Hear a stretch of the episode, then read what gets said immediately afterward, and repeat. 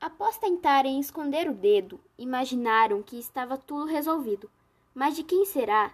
Até hoje não resolveram isso, mas hoje algo muito aterrorizante aconteceu. Em um beco escuro e muito sujo, sem mais nenhuma alma para falar, estava eu, Jana.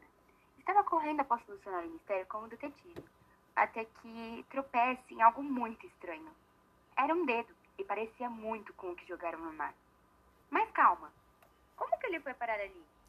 Sem entender muito, peguei o dedo e fui para o laboratório.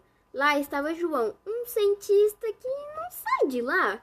Tentei não falar muito sobre a história daquele dedo, só precisava saber de quem era. Esse exame já não mostra de quem é o dedo, disse João. Então mostre-me rapidamente, disse eu.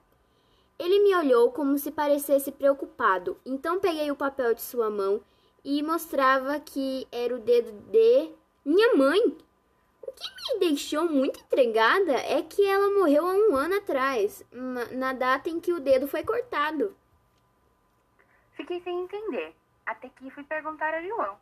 Ele parecia muito nervoso. Será que foi ele? Fiz várias perguntas, até que de tão nervoso disse que foi ele. Então, eu disse para que ele fosse ao banheiro para se acalmar. Percebi que ele estava demorando muito. Então fui até o banheiro ver se estava tudo bem. E quando entrei, ele estava morto. Fiquei com muitas dúvidas. Mas por que será que ele matou minha mãe?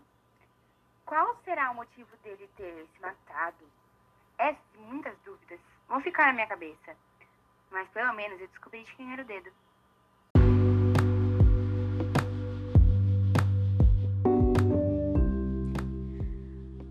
Dia em que a história de Jana mudou totalmente.